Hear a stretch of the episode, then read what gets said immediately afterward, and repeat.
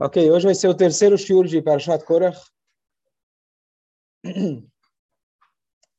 A frase de propaganda que o Korach usou, ele falou que cola e dá kulam kedoshim, que toda congregação, todos são sagrados.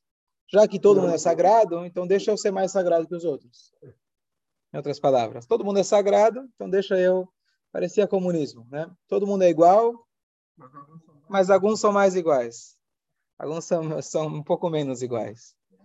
Então, ele fala a frase que cola edá kulam kedoshim.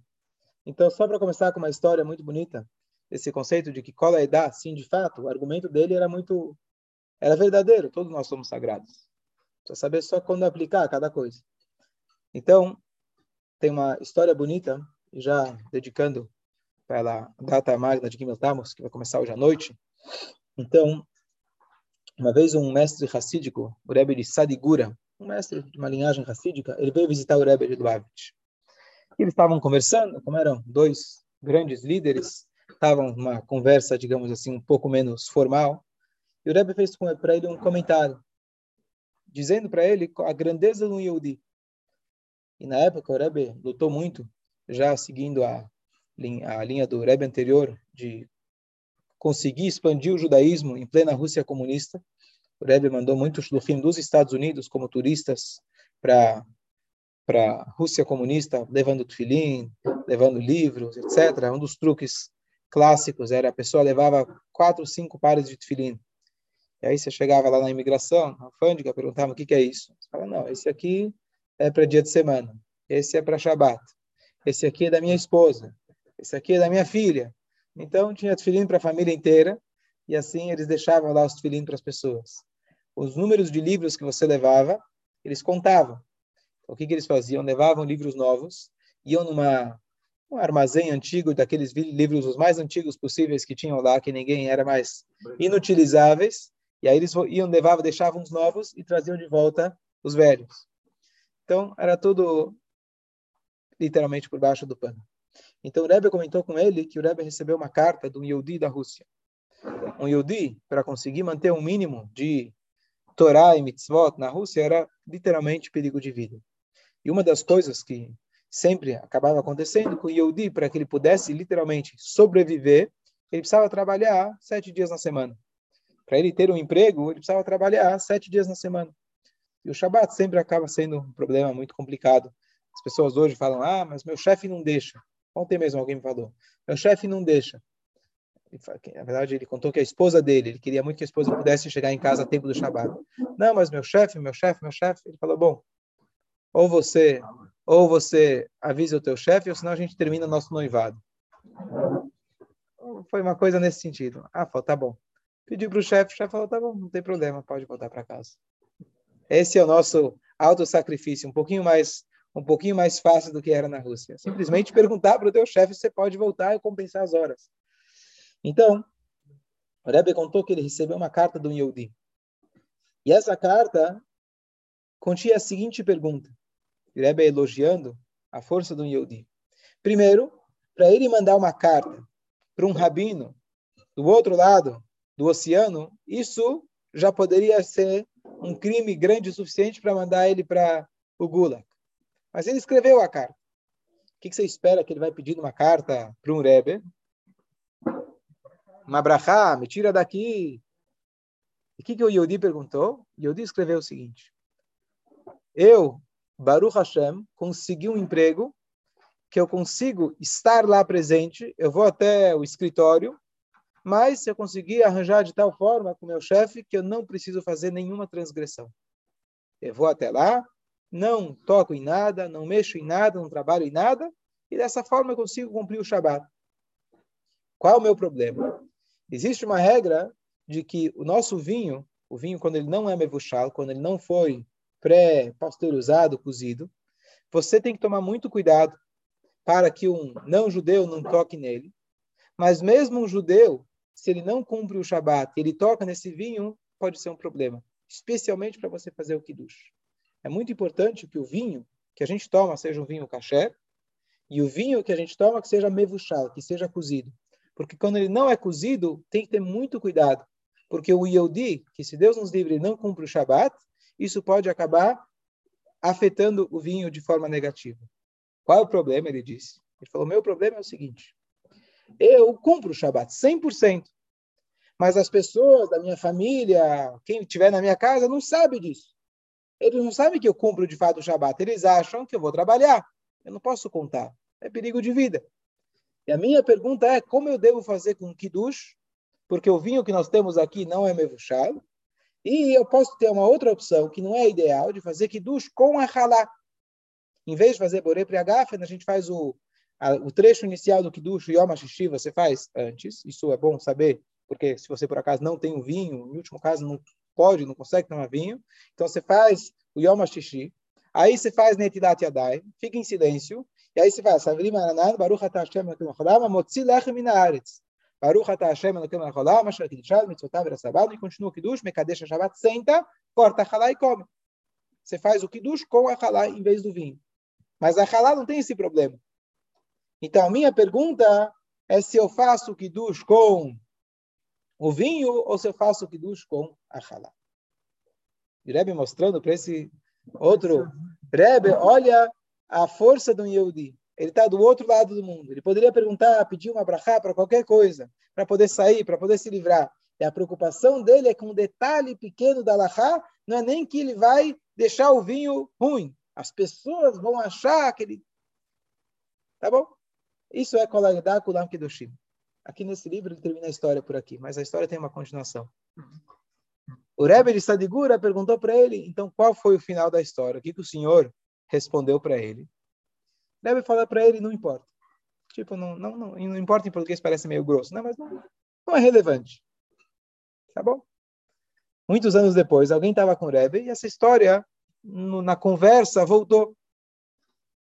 E ele, não sei se desculpa, ele não estava com o Rebbe. Ele encontrou aquele Hassid. Ele descobriu aquele Hassid, por acaso, ele descobriu, aquela pessoa nunca contou para ninguém, ele acabou saindo da Rússia, veio para os Estados Unidos, e numa conversa com ele, ele acabou entendendo que esse era o cara que tinha mandado a carta para o Rebbe, que a história era famosa, mas o Rebbe não tinha contado quem era. E aí ele pergunta para o homem, e o que, que o Rebbe te respondeu? O Rebbe me respondeu que não é relevante.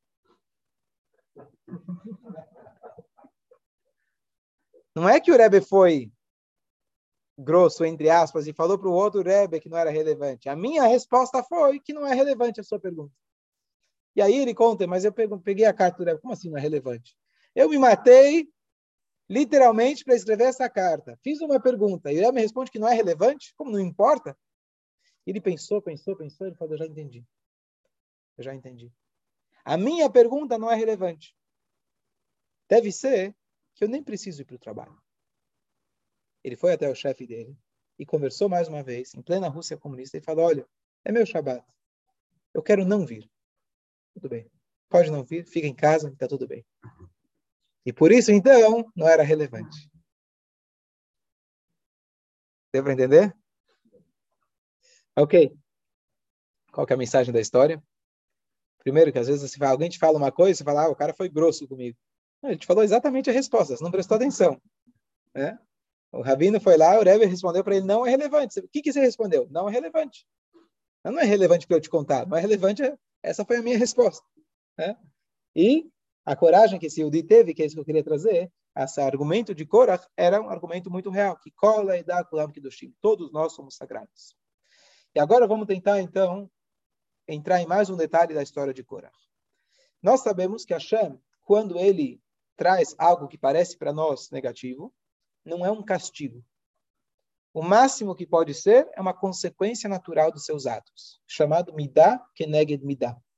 Quando Hashem na linguagem comum, castiga alguém, não é um castigo, e sim uma consequência natural dos seus atos.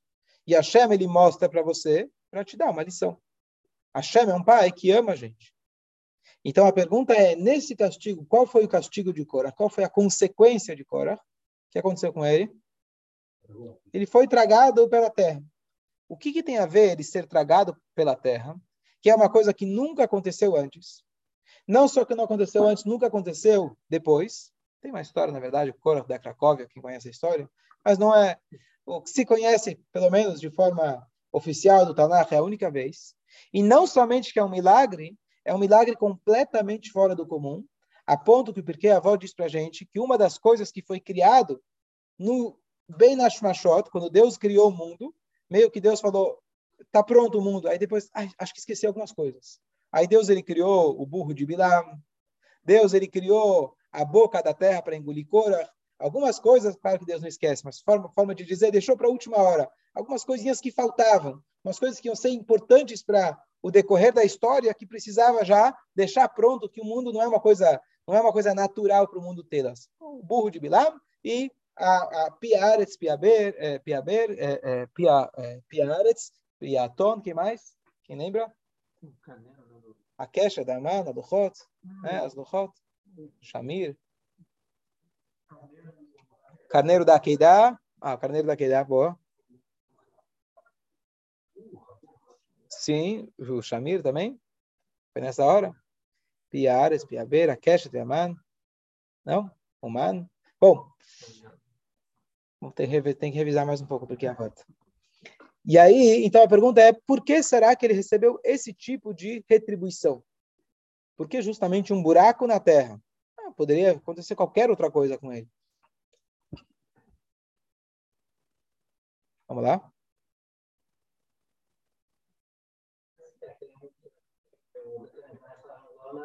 Oh, boa, muito bom. O que quer dizer?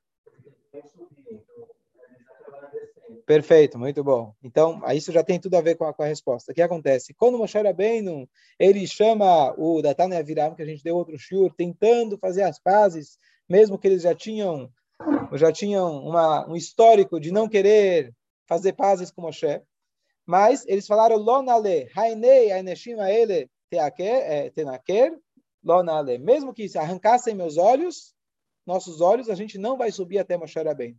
De jeito nenhum. Lonale, não subiremos. Hashem fala, amém. Você não vai subir, você vai descer. Você vai para o fundo da terra. Essa, esse é um detalhe. Mas mais do que isso, o que Korah ele queria?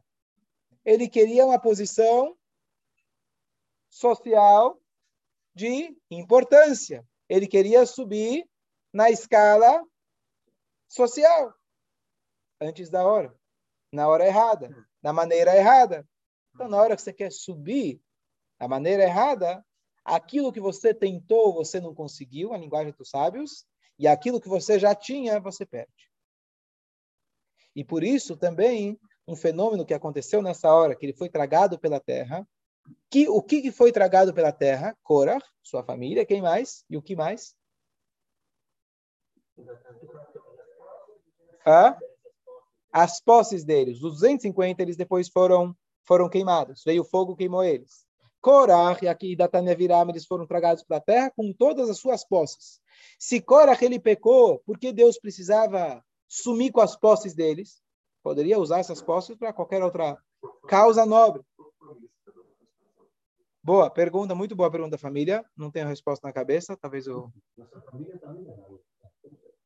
A esposa, na verdade, era o Juan, muito bem. A esposa, na verdade, incentivou ele. A esposa incentivou eles, e a verdade, os filhos fizeram chuva, e os filhos depois, eles acabaram se, se salvando. Então, daqui tá a resposta, bem lembrado, é, é, é, é, Marcelo, que a esposa de Korah incentivou ele, ela virou e pra, falou para ele, primeiro, Korah um dia chegou em casa, ele estava com o cabelo, com os pelos do corpo todo rapado, porque é uma das leis do que o Cohen, quando, ele, quando os Leviim, Hashem tinha mandado, não Cohen, desculpa, os Leviim, quando Hashem tinha ordenado eles lá no início, ele tinha que rapar todo o cabelo. E ela virou e falou: Que marido feio que é esse? Que cara é esse? Está todo feio? Ah, foi Moshe que mandou. Ah, Moshe mandou? Esse aí não entende nada de estética. Acho que ele está tá querendo fazer um bullying com você. E ela começou a incentivar e colocar fogo na lenha, começando a falar para ele: Olha, isso aqui está tudo errado. Ela começou a insistir, insistir, insistir, e ela, então, acabou incentivando ele a pecar. Então, por isso, ela foi responsável pelos seus atos. Os filhos dele já eram adultos, e eles tomaram uma decisão consciente de participar disso. Só que em determinado momento eles voltaram atrás e fizeram chuvá, e Hashem então fez com que eles caíssem dentro do buraco com todos os outros, mas eles depois acabaram saindo daquele buraco e eles se salvaram. Respondeu a pergunta? Escolha, Marcelo, bem lembrado. Por que então as posses deles também foram tragadas? E aqui é uma resposta muito simples, que uma das coisas que incentivaram que incentivaram Korah a pecar foi o excesso de posses que ele tinha. Ele tinha muitas posses. E a pessoa, quando às vezes permite que o dinheiro toma conta dele, toma conta da cabeça, então a pessoa fala: opa, eu posso. Se eu posso, então eu vou subir. A chamfada, você vai descer e as suas posses, não o meu posso, eu posso, mas as suas posses vão embora junto com você. E mais um detalhe interessante que é o seguinte, prestem atenção. Korach, ele era não somente que ele era rico, ele era mais rico que todos os outros. Todo o povo judeu, o mais pobre de todos, saiu carregado com 90 burros carregados de ouro e prata. O mais pobre. Então tinha uma inflação muito grande, o dinheiro não tinha valor, né? porque todo mundo era muito rico. Mas dentro dessa riqueza, você não tinha espaço embaixo do colchão. Não tinha espaço. Então, tinha que ser em cima do camelo, né? os camelos, os burros. E aí, você pode imaginar, então, se o mais pobre tinha isso, e ele era considerado um homem milionário, você pode imaginar quanto ele trabalhou para conseguir tirar do Egito. Só que ele tirou de forma ilegal. Por quê? Da onde vieram as riquezas do povo? Do Egito.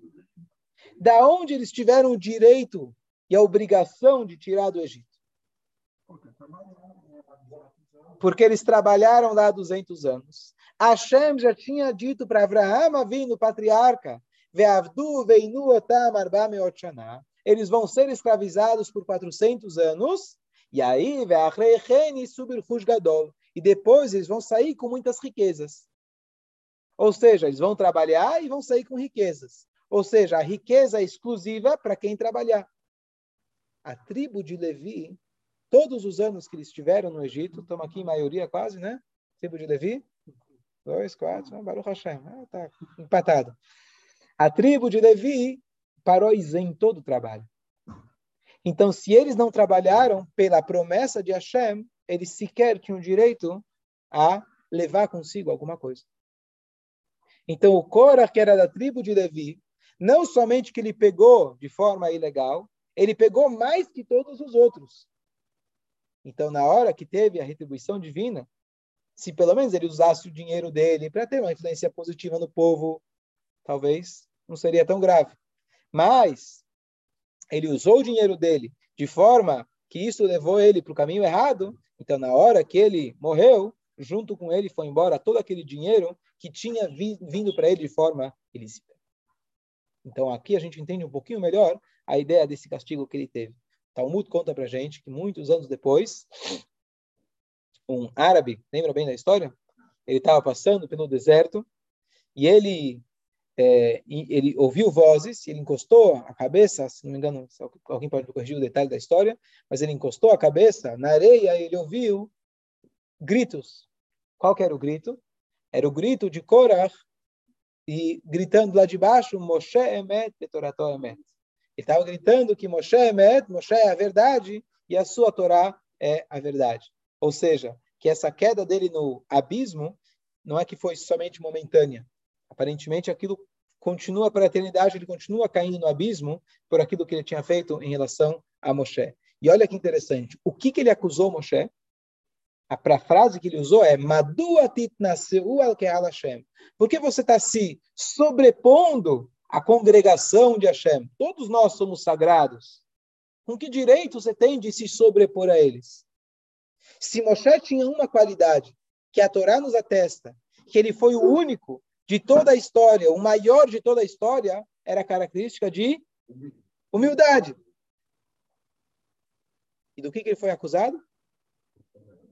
Soberbo, orgulhoso.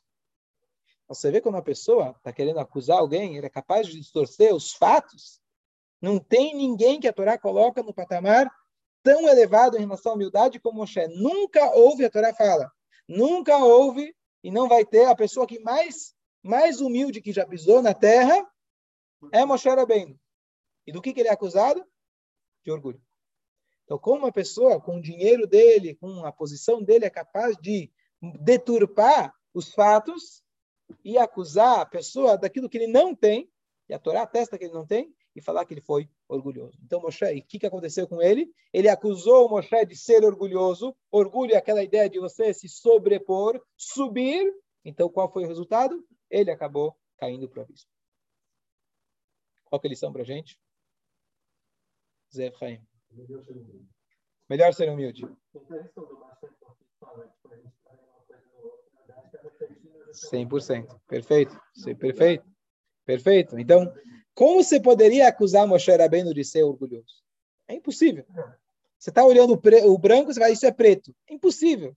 É simples. Se você está com óculos preto, você vai enxergar tudo preto. Não tem outro jeito. Então, é claro que ele estava refletindo no outro, projetando no outro aquilo que ele mesmo sentia dele mesmo. Ele era muito orgulhoso, então ele olhava isso e acusava Moshe daquilo que ele mesmo sentia dentro dele. Perfeito. O que mais, Israel? Tudo certo? Falou Lechaim já? Você, você, é do, você é da turma dos humildes.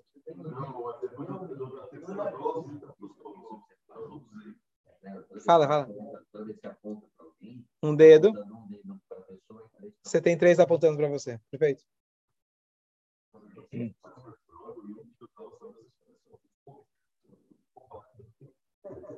Todo o quê?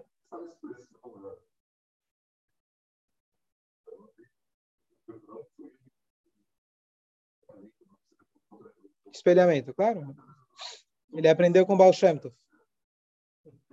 Verdade, Baal Shem Tov trouxe esse conceito para o mundo e depois que ele trouxe esse conceito, mesmo no mundo laico, se conheceu isso. Essa ideia de projeção, espelhamento, foi Baal Shem Tov, Baal Shem Tov 300 anos atrás. Pouquinho antes de Freud. Pouquinho não, pouquinho bastante. Mas é verdade. Quando a Torá traz um conceito para o mundo, então isso acaba se tornando o senso comum. A Torá fala para gente, a Torá fala para gente, é, é, essas são as regras que você vai colocar perante o povo judeu. Ve'ele e essas, dizem nossos sábios, que esses são do Sinai também. O que, que significa que essas leis são do Sinai? O Hassidut explica que mesmo as leis racionais, não matar, não roubar, etc., só são racionais porque no Sinai Deus deu essas mitzvot e Deus definiu que essas mitzvot serão racionais. O não roubar e não matar só são racionais porque assim Hashem deu na Torá. Então, o fato que Freud, a psicologia, hoje fala sobre o espelhamento e a projeção é porque realmente o Baal Shem Tov, ele trouxe esse conceito no mundo. Esse é um conceito da Torá, claro, mas o Baal Shem Tov, ele deu um foco nisso maior, de que quando você, ele fala que o mundo é um espelho, quando você enxerga no outro alguma coisa, na verdade é você mesmo. Então, por isso acabou entrando também no mundo laico. Então, antes de você fazer a tua prova de faculdade, faz aqui um shur, e você vai se dar melhor na. Então, aí você, aí você dá para eles as fontes verdadeiras. Sim. É, a, a, ideia dele, a, a, ideia de ser, é, de que os bens dele fossem é, é enterrados juntos, né? quer dizer, não deu uma lição para ele, ele morreu, para ele não, não fez diferença. Mas olha que interessante. A, então, eu vou te explicar uma outra coisa ligada com a tua pergunta anterior em relação aos filhos. A, o Rebbe explica uma coisa super interessante, que é o seguinte, está escrito que a, terra engoliu ele, seus filhos, seus pertences, e só depois, uma paraxá lá para frente, a Torá conta para gente que os filhos estavam vivos. O Bnei Korach Lameto, os filhos de Korach não morreram. Mas isso aparece na Torá bem mais para frente. Como que eles não morreram? Então lá se explica porque eles hireru tshuva na hora que eles estavam no auge lá da discussão, de repente teve algum momento de será que a gente está errado? Acho que a gente tem que fazer chuva. Pensaram, teve, tiveram esse pensamento, Hashem, Hashem hesitaram, tiveram esse pensamento, então na hora H eles foram engolidos e depois eles, está escrito Hashem, ele fez um espaço para eles lá numa uma plataforma no buraco e eles escalaram e saíram de lá. Mas então a pergunta é por que, que a Torá só conta isso muito depois? Deveria contar aqui na história. Eles foram engolidos, todo mundo foi engolido, e depois eles saíram e não morreram.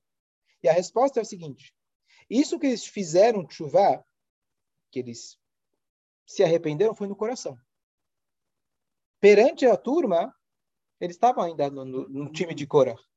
Então não tinha como Deus, entre aspas, falar, não, então vocês estão tão livres. Abertamente, eles tinham ido contra Cora, contra Moshe. Então eles tinham que ser tragados le em perante as pessoas. Quando foi que eles saíram? Muito tempo depois. Depois que todo mundo já se dispersou, talvez até ficaram lá por alguns anos, E só depois a Torá conta para gente que eles saíram. Por quê? Porque se eles não recebessem uma retribuição perante todo mundo que sabia que eles pecaram, então Hashem não estaria sendo justo. Então Hashem falou, olha, vocês fizeram chuva de forma escondida, então você também vai se livrar de forma escondida. Perante os olhos de todo mundo, vai ter a lição. Essa lição que a gente falou, que quando eh, o Korach ele quis ascender ao poder e Hashem ele fez com que ele descesse, era mais uma lição para nós e para quem ficou do que para o próprio Korach. Toda essa ideia que a Torá conta para gente é para muito mais para ensinar para nós que o próprio Korach. O Korach morreu. O que, que ficou dele? A ideia é ficar para nós. Então, quando a gente diz que os seus bens eles foram também tragados pela terra, poderiam ter sido melhor aproveitados, é a ideia de que para nós meditarmos o que, que eu vou fazer com os meus bens. Então, não era tanto pelo Korah, o que, que ele faria com esses bens lá embaixo da terra, ou por que não poderia ser, ter sido aproveitado. É a ideia de que se você usou aquilo de maneira errada, aquilo vai te levar para baixo. E você vai junto com ele para baixo.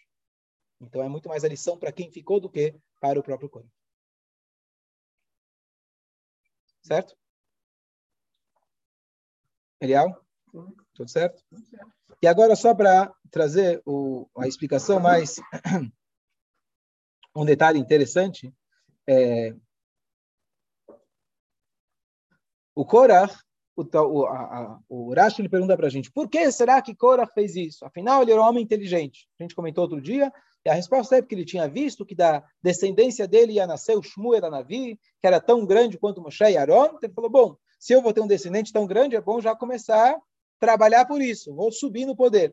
Tá? Isso foi uma besteira aqui. Ou seja, ele teve uma visão profética, olha a grandeza dele. Ele teve uma visão profética de um descendente que ia aparecer para ele muitas gerações depois. E isso fez com que ele tomasse uma atitude errada.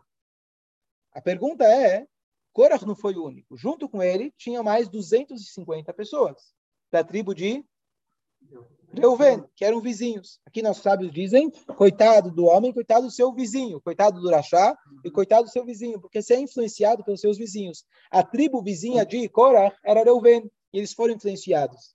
Mas o Talmud, nossos sábios, nunca questionaram por que esses 250 também caíram nessa. A pergunta só é sobre Korah. E esses 250, como que eles caíram nessa? Por que, que eles acreditaram no Korah? Você não enxerga Moshe Rabbeinu? Você não percebe que Moshe Rabbeinu tirou a gente do Egito, deu para a gente a Torá e etc? Como que eles caíram nessa? O Korah, ok, enxergou que ele ia ter um descendente. Ele tinha razões lá filosóficas erradas. E como que eles caíram na dele? Igual que vão. Ok. Então é a ideia, na verdade, é a ideia, talvez, de, de, de. Você não quer ser o pioneiro, mas ir atrás dos outros é mais fácil. Fala, Mordecai. Eu queria fazer uma pergunta só, não sei se... Ah, a pergunta que o, que o Mordecai fez foi por que então ele recebe um nome na Torá? Né? Não tem nome de Parashá Abraham, não tem Parashat Moshe, Parashat Yitzhak, Yaakov. Os grandes protagonistas da história não tem. Moshe, Parashat Moshe, não tem. E o Korah recebe o nome da Parashá. Muito boa pergunta. Deixa eu só concluir a ideia desses, eh, desses seguidores de Korah.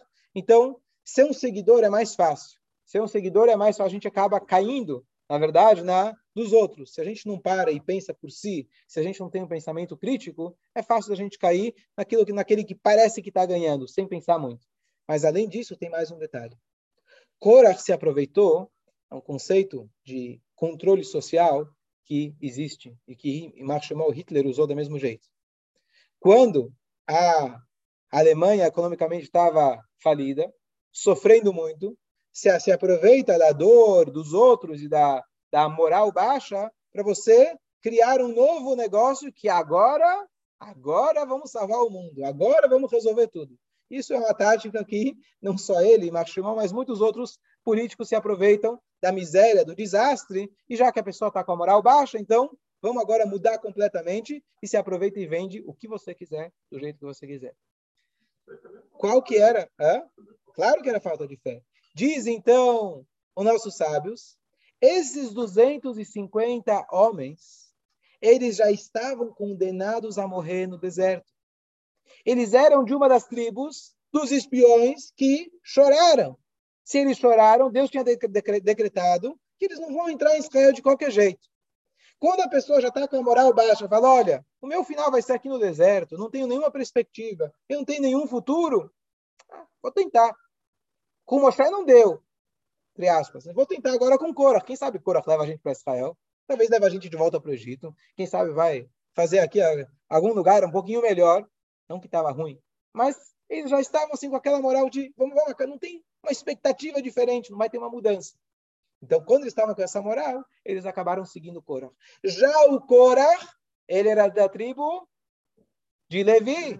A tribo de Levi ia poder entrar em Israel. Então, ele estava no poder, ele estava na vantagem, ele tinha uma expectativa. Ele aproveitou da miséria dos outros. Então, por isso, os sábios questionam como Korah pensou nisso. Ah, então Korah viu lá, enxergou o neto dele, etc. Mas esses 250 é óbvio que ele conseguiu conquistar eles. Ele conquistou, ele aproveitou a baixa moral deles. E aqui uma mensagem histórica para a gente, da gente não se permitir que em momentos de queda, de desespero, a gente tomar uma decisão, a gente seguir uma nova moda, achando que agora vai mudar tudo. Quando a gente está em momentos difíceis, espera para tomar decisão. Não se apegue, não se apegue a grandes novas promessas. Shabetai Tzvi, que era um Yehudi, que ele prometeu, e ele disse que ele era o novo Mashiach, era um psicopata, um doente mental, literalmente. Ele fez um dia um casamento dele com a Torá. Ele inventou uma brachá chamada Matir Isurim. Em vez de Matir Asurim, que Deus liberta os presos, Deus liberta o proibido. Então ele Matir Isurim, Deus permite o proibido. E aí ele comeu em Yom Kippur aquele animal, fez questão de forma pública, etc. Mas ele era a promessa de Mashiach. Como que ele conseguiu convencer as massas que ele era o Mashiach? ele pegou uma época depois da destruição de Khmelnytsky, Tafetat, o povo estava desmoralizado por completo, que eles tinham sido massacrados, literalmente é, é, é, é dizimados, centenas de comunidades judaicas tinham sido literalmente destruídas por esse Khmelnytsky, e aí apareceu a nova promessa da salvação. Eu sou o Messias, vem, vai todo mundo vir para Israel, e ninguém parou para criticar. Quem sabe? Quem é esse homem? Qual que é a índole dele? Ninguém parou para pensar, porque na hora do desespero, o que, que você faz? Você compra qualquer coisa. Então aqui tem a mensagem, isso aqui na novidade dele, tendo em Marshimó, é uma novidade já que Korah já tinha inventado. Ele foi muito esperto, piquear, a linguagem era esperto. Você falou do Lula, uma coisa é certeza, ele é muito esperto. Uma coisa é certeza absoluta. Então a gente tem que ser inteligente, seguir as orientações da Torá e pensar por nós mesmos e serem capazes de tomar decisões baseadas na Torá, baseadas nos conceitos e não baseada na emoção do, do, do, do, do, do, do, do medo, do terror, do, do, da, da, da fraqueza e tomar uma decisão desse jeito. Aqui está, a Torá alude para isso de forma muito clara. Com certeza, claro. Claro, ele era muito rico.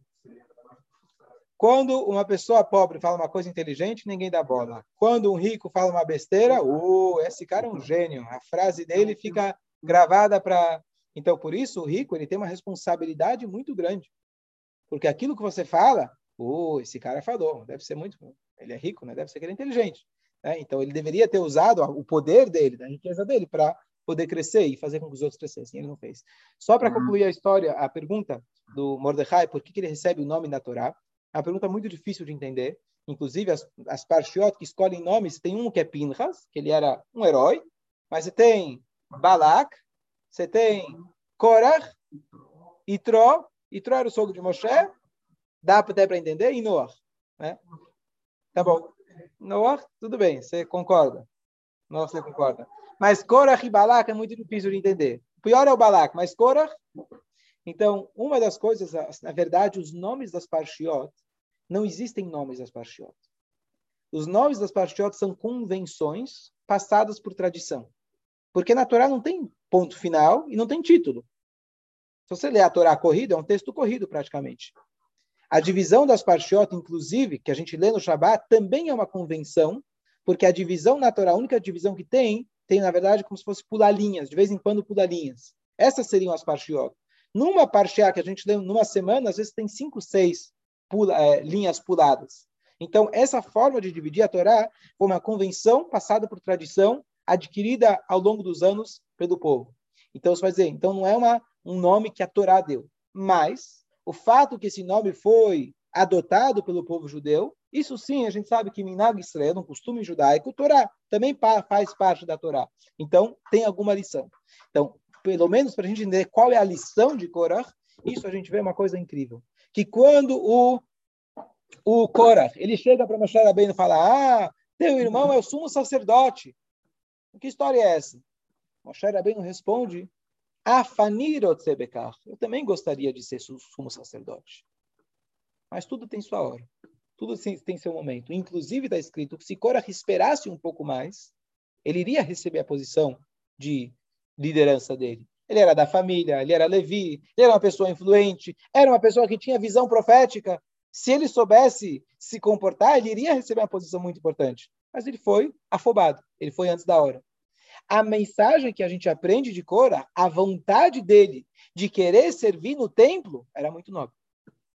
A vontade de dizer todos nós somos sagrados, todos nós merecemos um nível altíssimo de, de, de servir a Hashem, Moshe Rabbeinu falou, também gostaria. Nem eu posso ser Cohen Gadol. Eu sou Moshe, mas não posso ser Aaron. Então aqui a gente deixa a, o nome da Paraxá, deixa para a gente uma mensagem. Não justifica tudo que Cora fez, nem que Balak fez mas deixa para a gente uma mensagem. A mensagem é que nós devemos almejar não o crescimento apenas pela ah, eu quero ser maior, eu quero mandar nos outros, mas no íntimo, o Korah, ele queria, tinha algo que ele queria estar mais próximo de Hashem. O erro dele, a gente sabe. A gente sabe qual foi a trágica história e a Torá conta para a gente. Mas o nome Korah lembra a gente essa ideia da gente querer estar mais próximo de Hashem. E a gente nunca se contentar. Não, eu já sou, faço o que Hashem quer. Sabe quanto isso, quanta espiritualidade era necessário para alguém pudesse ser Cohen Gadol, se você tivesse um pequeno pecado, você entrava vivo e saía carregado de lá para uma cordinha, morto, puxado. Ou seja, era um nível espiritual muito elevado. E você tinha a oportunidade de estar tete a tete com Hashem. Então, tá, perfeito. Muito bom. Ok, então eu estava discutindo isso com o Elial, também comentou. É muito fácil de entender Korah. Ele era vaidade e queria ser o chefe. Não é tão simples dizer isso, porque Korah, ele era uma pessoa de alto nível espiritual.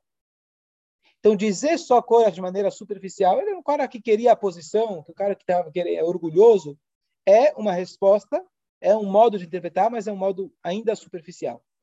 Porque Korah era uma pessoa muito avançada espiritualmente. Então, por isso ele também trazia, ele também tinha profecia. Também ele, tinha profecia. Ele previu o futuro. Isso estou falando, ele tinha profecia, ele era um profeta. Então, para ele errar, né, para ele errar nesse nessa grandeza, então os, os, sábios eles ficam discutindo, alguma coisa tinha. Eu não tento justificar o Bilam, a gente não está tentando justificar o Haman ou o Balá. O que, que ele fez? Perversos. Korah era um Yehudi. Korah, ele viu o Moshe Rabbeinu recebendo as Luchot, ele viu o Moshe Rabbeinu tirando o povo do Egito. Ele mesmo era um grande sábio, mestre, inteligente, tinha todas as capacidades de ser realmente um líder. Então, por isso a gente tenta cavar um pouco mais fundo, de entender o que estava passando por trás. Talvez na maneira, no pensamento superficial dele, ele queria era arrogância. Mas lá dentro ele tinha um potencial espiritual muito grande. Então, quando a gente analisa a Torá, a gente vai tentar cada vez indo camadas um pouco mais, mais profundas para a gente entender mais, de novo, não é para entender o Korah em si, mas para entender qual que é a mensagem para nós. Que mesmo quando alguém é muito grande espiritualmente, ele é passível de erro. E o erro de alguém, quando ele é maior, o impacto que se sofre também é muito maior. A consequência é muito maior. Então, a mensagem que a gente pega de Korah, que ele fez um erro, na verdade, não tão grande. O erro dele foi o timing. Mas a vontade dele, o que impulsionou ele, eu quero estar mais próximo de Hashem, é uma mensagem que a gente pode levar para a nossa vida. E nunca se contentar com aquilo que a gente tem, no sentido espiritual, e cada dia se almejar para você estar mais próximo de Hashem e querer estar mais próximo, mais próximo e crescer nesse sentido. Tanto é que Moshe Rabbeinu respondeu, eu também quero. Então a vontade é legítima, só que saber a hora de cada coisa. Bom dia a todos, Guichabes.